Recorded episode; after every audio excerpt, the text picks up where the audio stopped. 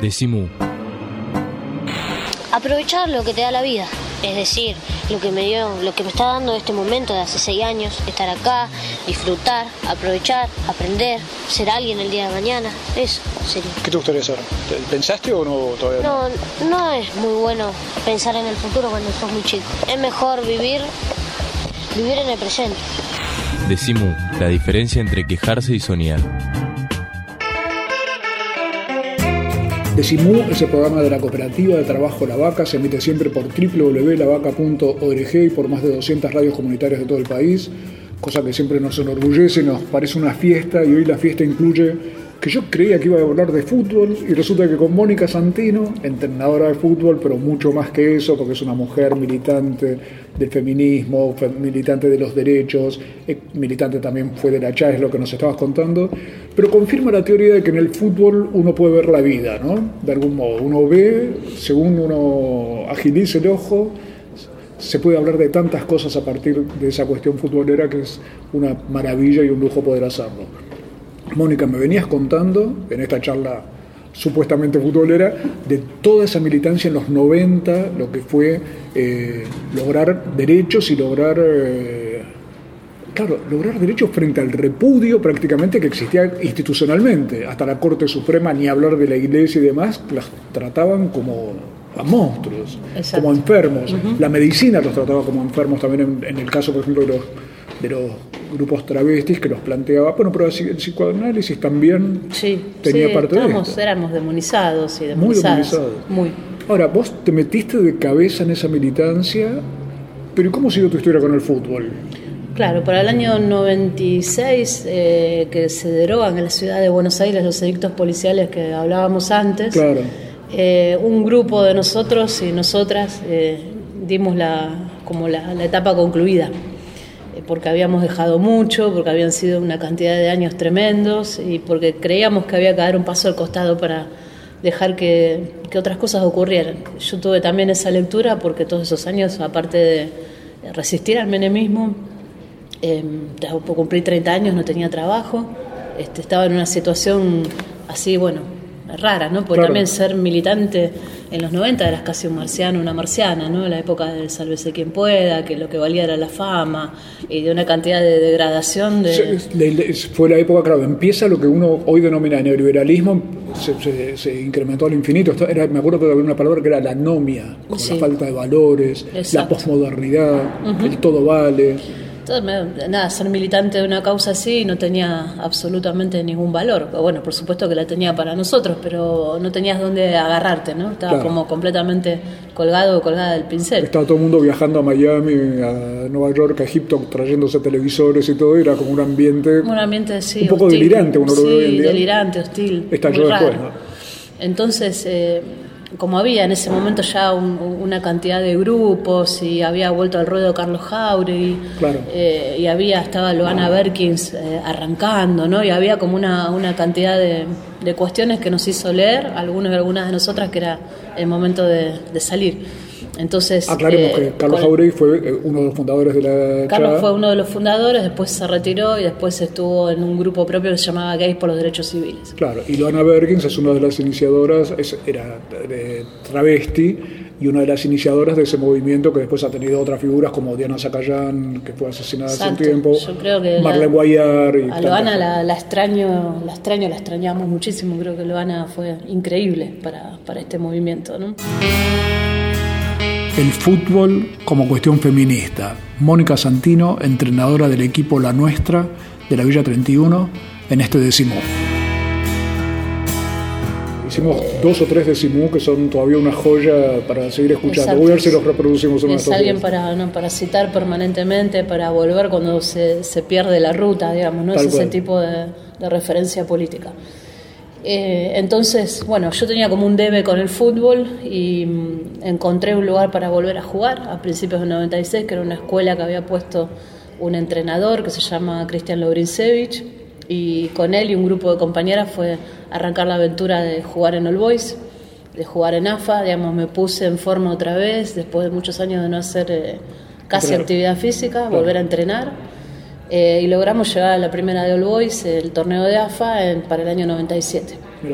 y yo siempre digo que bueno cambié las militancias no lo que era la militancia por las minorías sexuales se volcó por completo al fútbol al darme cuenta que bueno participábamos de un torneo que no tenía ningún valor para la AFA eh, que había montones de dificultades que todo lo teníamos que sostener nosotras y el desprecio permanente por, por ser jugadora de fútbol no Claro.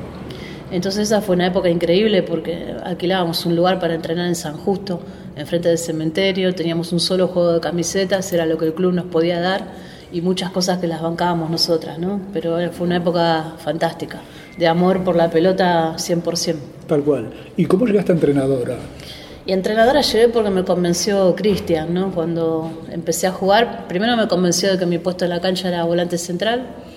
Eh, yo soy zurda y para mí era de mitad de cancha para adelante, bueno, podía jugar de enganche. Y él me convenció que, que ¿Cristian era un es? puesto. Cristian era el director técnico de, Del de- equipo de Boys. Ahí va. Eh, Y te convenció de jugar de cinco, o sea, zurda, tipo, a ver, estoy pensando, redondo. Redondo. Redondo. Yo en esa época tuve suerte de, de ver el último tiempo en el fútbol activo del Checho Batista. Claro. pues estaba terminando su carrera en All Boys. Y Cristian me mandaba a verlo cuando jugaba en All Boys y me, me decía que me fijara cómo corría cuando no tenía la pelota, ¿no? Ah, ahí está. Entonces un puesto muy muy interesante en esto de mantener las líneas juntas, Claro. de, de leer el partido, ¿no? De, bueno, me gustaba mucho eso. Cuando arrancamos la temporada del 98, Cristian me volvió a decir, vos tenés que ser técnica, tenés que hacer el curso. Y así ¿Y lo así. Y lo hice, eh, lo empecé en el año 2000, me recibí el 20 de diciembre de 2001. Ah, que- eh, con la, la ciudad incendiada, el- el- la escuela no suspendió el acto de fin de curso. y te fuiste con tu diploma. Y me fui con mi diploma en una, bueno, nada, había incendio en todas las calles, literalmente. Eh, me dieron un ramo de flores porque era mujer. Odio, La- odio las flores. y, y me fui con una medalla, un diploma y un ramo de flores eh, que- caminando porque no había manera de viajar, ¿no? Eh, bueno, Claro. fue el día que todos recordamos. Ese día me, me dieron el diploma de directora técnica.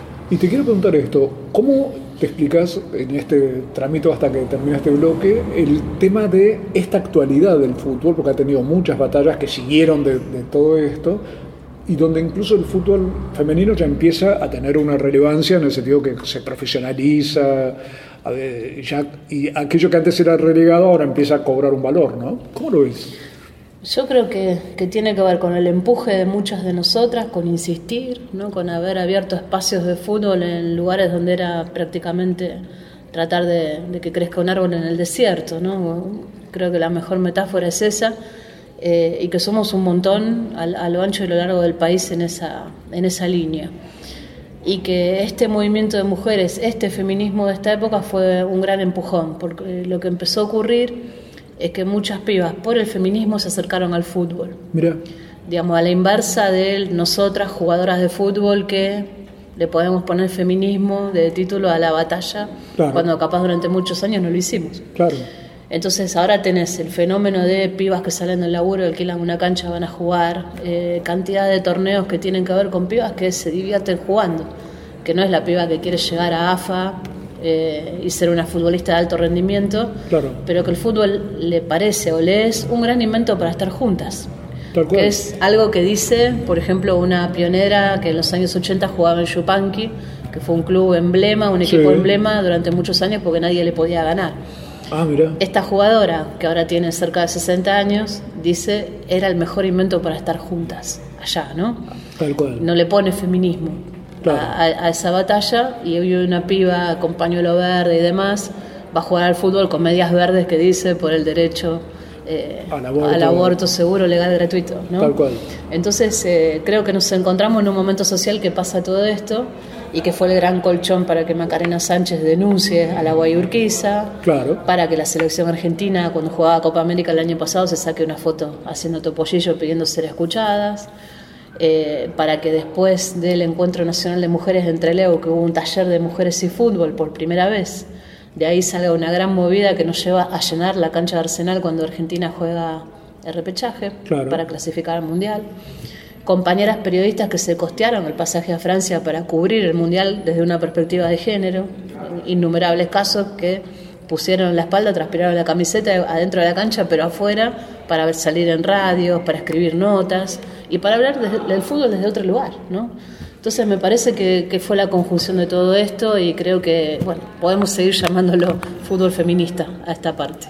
Este iba a ser un programa sobre fútbol y terminó siendo un programa mucho más grande sobre lo que significa la vida gracias a todo lo que nos está contando Mónica Santino que ya vuelve para seguir hablándonos sobre fútbol y sobre todo lo demás. Decimu. Decimu. Una alegría colectiva. Estamos presentes cuando hay que defender tu trabajo, en el cuidado de tu salud y la de los tuyos, en el momento de preservar y ampliar tus derechos, porque estamos presentes donde vos estás. Satsai Presente. Afiliate al Sindicato de las Nuevas Tecnologías ingresando a www.satsaipresente.com.ar.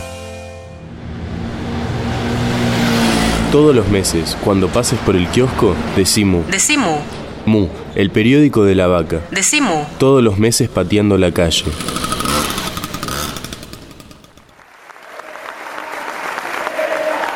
Y ahora vamos a escuchar las recomendaciones musicales de Pablo Marchetti, o sea, El Grito Pelado.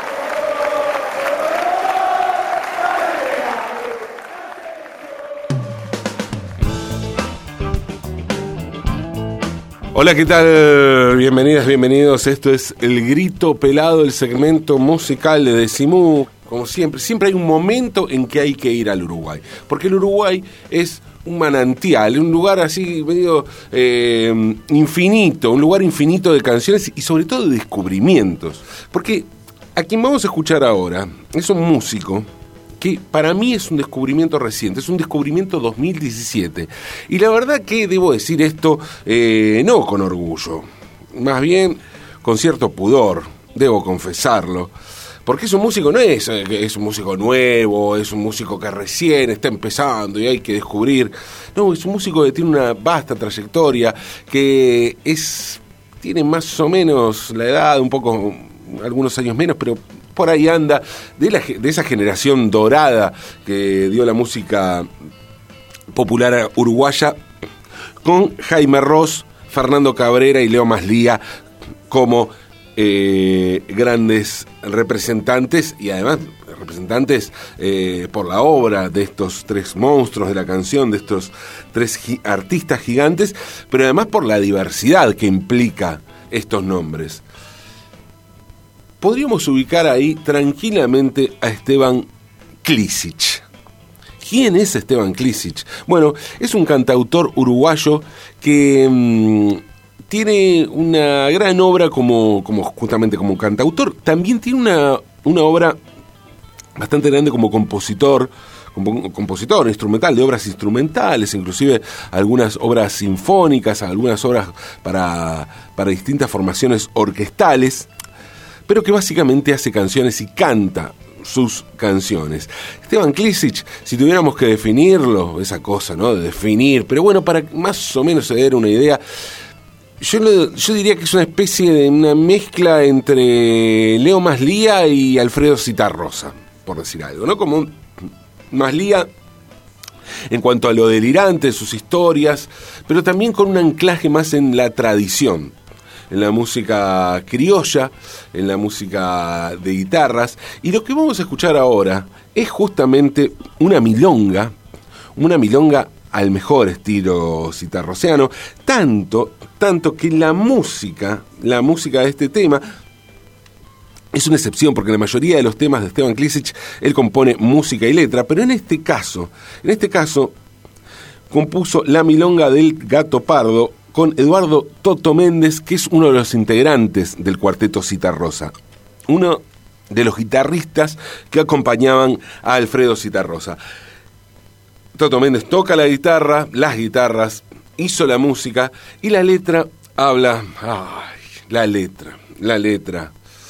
Somos tan parecidos en algunos casos, algunos países somos tan parecidos, la Argentina y Uruguay, que podemos escuchar, bien podemos escuchar la milonga del gato pardo, pensando no en el Uruguay, sino en la Argentina. Esteban Klisic, Milonga del Gato Pardo.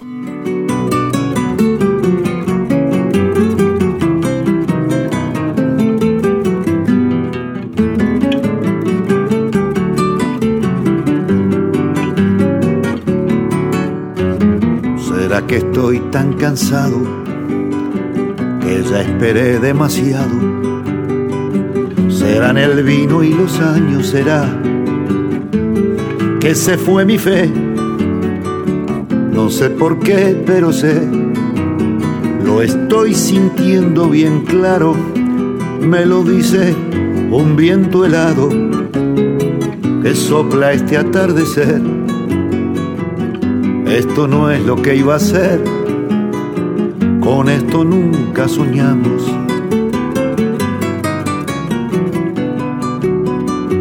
Crecí mirando orientales, dejar sus pueblos de ratas, cansados de pasar hambre, a dos cuadras de las vacas lo vi buscarse un destino, recostados en mi barrio, me hice amigo de sus hijos, me enamoré de sus manos, será por eso, me digo, que esto nunca le cantamos.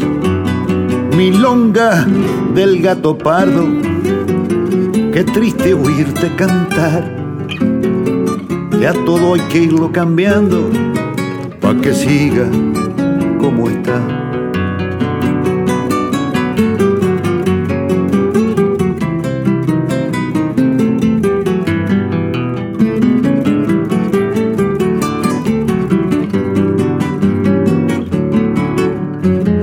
Y yo aprendía de mocito a saberme un adversario ser mi propio enemigo y el tiempo que iba pasando traía mentiras, milicos, zorros de arriba y de abajo, lo hacía más rico al rico y clausuraba el trabajo. Por eso amigo es que digo que esto no es lo que buscamos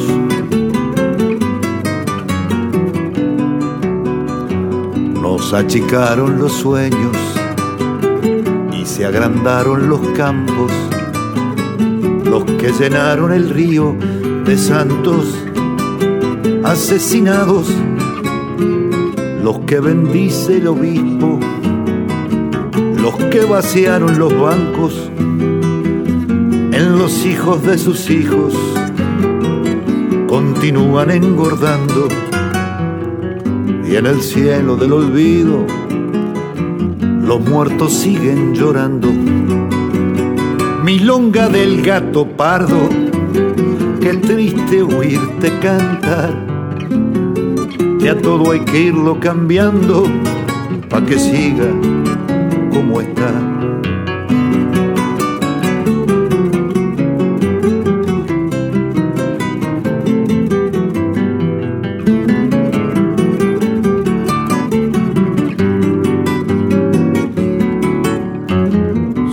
Que soy impaciente por querer tanto a mi gente? ¿Será que estoy engañado? ¿Será que mi fe se fue? Pero escucho un no sé qué, me lo silba un viento malo, amargo y desencantado que sopla este atardecer esto no es lo que iba a ser, para esto nunca peleamos. Milonga del gato pardo, qué triste oírte cantar, que a todo hay que irlo cambiando, pa' que siga como está. Milonga del gato pardo, ¿quién vendrá a hacerte callar? Para dar vuelta a esta tierra y que nada siga igual.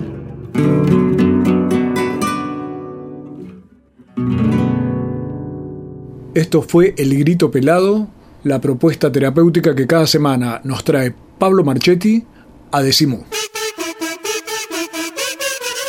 Decimu. No adivinamos el futuro. Creamos el presente.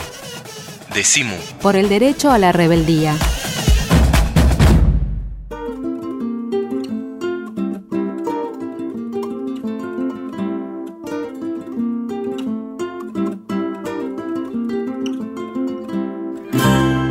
Estamos en el último tramo de Decimú, hoy con Mónica Santino, una gran amiga, entrenadora de fútbol, exjugadora, aunque uno siempre sigue jugando, sí, ¿no? De algún modo.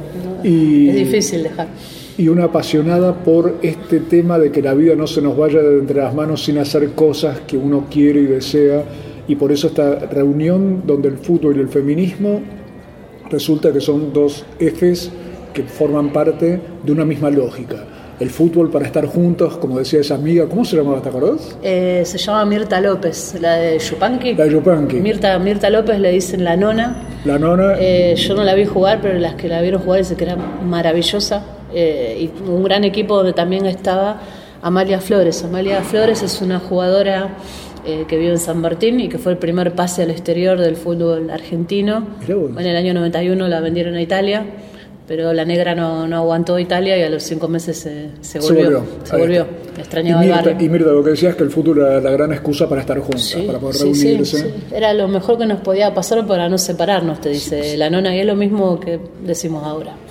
Mira, siempre me acuerdo de una anécdota de Sanón, la fábrica recuperada de Neuquén, donde lo- los trabajadores, los obreros, usaban los torneos de fútbol como un modo de, de estar juntos y poder comunicarse sobre qué hacer frente a la empresa y a la burocracia sindical y poder crear algo que derivó en la creación de un sindicato y en la recuperación de Sanón. Claro. El fútbol era Tremendo. era Sí. pasión, pero a la vez era el momento en el cual estaban Sí, juntos, ¿no? sí. Era- Podían hacer lo que no podían hacer en otro momento. Sí, porque tiene, tiene esta cuestión maravillosa de darte cuenta que vos no, vos no podés sola, hoy no podés solo, ¿no? Claro. Y que necesitas de alguien este, capaz vanidoso, de un egoísta, de alguien que este, rompe, rompe tobillo. Uno que pega, claro. Uno que pega, el, el talentoso solo o la talentosa sola no puede nunca, ¿no? Entonces es una expresión colectiva fantástica que, y que está muy entrelazada con lo que nos gusta, con lo que, con lo que soñamos, con lo que somos, ¿no? Bien, entonces en ese punto vos tampoco cuestionás el tema de la profesionalización del, del fútbol femenino, feminista o no sé cómo. Claro, el feminista es todo el fútbol. Sí. Pero esta este proyecto de profesionalización a vos te parece razonable, forma parte de. Me parece bien, porque creo que hay pibas que nacieron para jugar a la pelota, que son futbolistas, que tienen esa vocación Claro. y que, ¿por qué no? ¿Por qué ¿Por no puede ser un trabajo? Ahora, que me pone en, en situación como de alarma, de peligro, sí, porque empiezan a rondar intereses y cuestiones de los cuales nosotras siempre estuvimos muy lejos, ¿no? Éramos en el fútbol y nada más. Claro. Pero ahora tenés sponsor que pelean por la firma o la cara de algunas de las pibas de la selección. Pibas de la selección que de un tiempo a esta parte apagaron todos los teléfonos y no atienden más a nadie. Ah. Eh, situaciones complejas de cómo se resolvieron algunos conflictos internos del grupo, con la intervención de la dirigencia de la AFA. A mi criterio, al criterio de muchas de nosotras, mala intervención, ¿no? Eh, qué sé yo, vos tenés Tapia, eh, que es un, un compañero, digamos, que viene de base, que fue barrendero, presidente de un club de barrio, eh, que, digamos, ante un conflicto igual con la selección de varones se pone del lado de los jugadores, pero cuando pasa un conflicto así en las pibas se pone del lado del director técnico, no de las jugadoras. Claro. Entonces ahí está la, la- Ahí, ahí aparece la, la brecha. eh, el cambio, claro. ¿no? ahí sí que hay una brecha, ¿no? Pasan cuestiones en las que creo que tenemos que tener una alarma, Una alarma, es claro. el mundo en el que vivimos, digamos, ¿no? Es, eh, Claro, de, de un mundo de una lógica que vuel- te vuelve al individualismo, te vuelve a la Exacto. pelea unos contra otros, Sí. que es al revés de lo que está Sí, sí, si a mí me decís que me gustaría que pase, me encantaría que la selección la dirija una mujer, me encantaría que en AFA hubiera mujeres en los lugares donde se toman decisiones, no cualquier mujer, mujer con una perspectiva de género. Obvio. Eh, y, y lugares en toma de decisión con respecto al deporte en general. ¿no? Claro. Eh, Porque me- aparte estás hablando de toma de decisiones y sacar a la mujer que en el fútbol siempre tuvo el rol de adorno. Eh, Bueno, las porristas, ni hablar, así por poner un caso grosero, y ni hablar en algunos casos de las chicas periodistas, que pueden ser muy talentosas, pero el rol en el que las ponen es más Sí. el de adornar Sí, la pantalla segunda. con otra cosa. Me veces, parece que nosotras eh, tenemos que pensar en esos desafíos, en esas batallas y que iremos viendo lo que pasa, ¿no? Para dónde mueve la pelota. Para mí son grandes anuncios y ahora vas a tener un torneo en AFA con pibas que van a cobrar eh, un contrato que no las exime de ir a trabajar, ¿no? Porque los sueldos son 18 mil pesos, 20 mil pesos en el mejor de los casos, que en esta Argentina no alcanzan para vivir. Claro, no son los sueldos de los. No, varones. nos iguala a la primera C. Claro. Pero es empezar a darle un valor, ¿no? Eh, lo simbólico, que ser futbolista tiene, digamos, un, un peso eh, y por ese camino seguir, pensar como divisiones inferiores, eh, montones de cosas que Claro. todavía a nuestro fútbol le faltan. Y te quiero preguntar, en la nuestra, o las aliadas, el equipo de la Villa 31 que vos dirigís, y ese que no es el equipo solamente, sino que es todo un torneo que se organiza allí. ¿Qué efecto tuvo esta cuestión del fútbol y esta, este contagio futbolero en las chicas? Porque yo me acuerdo que hablábamos de esto de poder reunirse, estar juntas, discutir temas, aparte jugar bárbaro. Me acuerdo que he visto chicas que jugaban como pocas Sí, veces he visto. muy que bien, sí, tal cual. Entonces, ¿cómo vivís vos esa, esa experiencia? ¿Qué saldo te da esto del fútbol aplicado a un territorio concreto como el de la villa?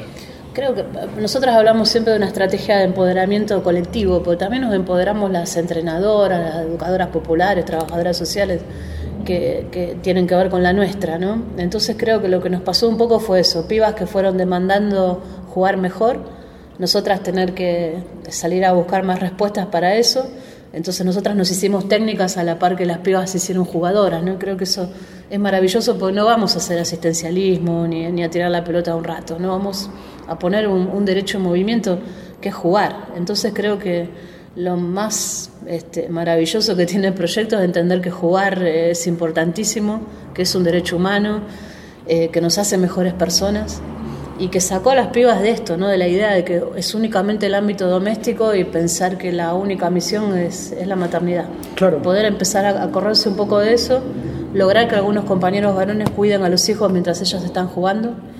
eh, y pensar la vida de, de otra forma, ¿no? Este, esto, ¿no? Como un derecho al ocio y un, un espacio de libertad donde entra en juego el cuerpo, el lenguaje, los vínculos, el territorio, porque es la cancha que, que es nuestra, empezar una proyección de vida diferente, ¿no? Eso es lo que entendemos como feminismo villero nosotras y, y desde el lugar donde, donde nos paramos. Vos, Mónica, me tenés que invitar más seguido. Yo ya hace tiempo que no voy, que ando con otras chifladuras y viajes y cosas, pero me, me quedó una charla pendiente allí, de- al no haber ido estos, este último año y medio, digamos, por así decir, que es cómo impactó todo este movimiento tan fuerte en la calle de, de mujeres en el caso de la villa. Porque yo había charlado hace unos años, pero me gustaría saber cómo, cómo, cómo pegó toda, toda esta marea verde, por así decir, toda esta generación verde, chiquilinas y demás, en la villa. ¿Cómo, cómo se, se tomó ese elemento? Claro, y tenés este, cantidad de opiniones y formas de, de tomarlo como propio y no. Eh, vas a tener un porcentaje de pibas considerable, pañuelo verde,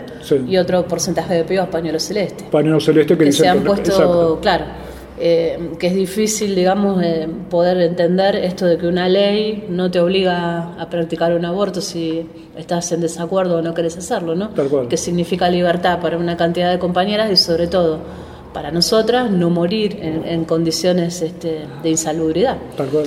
Eh, entonces se han dado algunas discusiones en ese sentido que nosotras lo que hacemos es apartarnos y dejar que, que sea este, una, una conversación real entre, entre las pibas, Entre no, las no- chicas, no- claro. no meter palabra a nosotras. Y ahí yo creo que lo que florece y lo que sale es el peso cultural, el mandato enorme que tiene la maternidad sobre las pibas en el barrio, ¿no? Y como una pata del patriarcado gigantesca, Claro. donde si no sos madre no sos nadie, ¿no? Entonces, me parece que a la gran mayoría le cuesta correrse de ese deber ser y hay otras que la marea verde, los encuentros nacionales de mujeres y todo lo que venimos trabajando en el tiempo les, les llegó de otra forma, ¿no? Y, esa tensión está adentro del grupo y convivimos con eso en función de que representa, digamos, lo que es, ¿no?